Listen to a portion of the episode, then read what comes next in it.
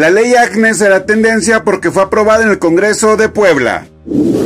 Xbox Live será tendencia porque se presentaron fallas en su servicio.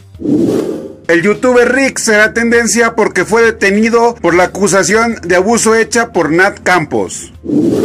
Zack Snyder será tendencia por el lanzamiento del tráiler de Army of the Dead. Pokémon será tendencia por quienes esperan que se anuncie el remake del Pokémon Diamante, Perla y Platino en el Pokémon Direct del día de mañana.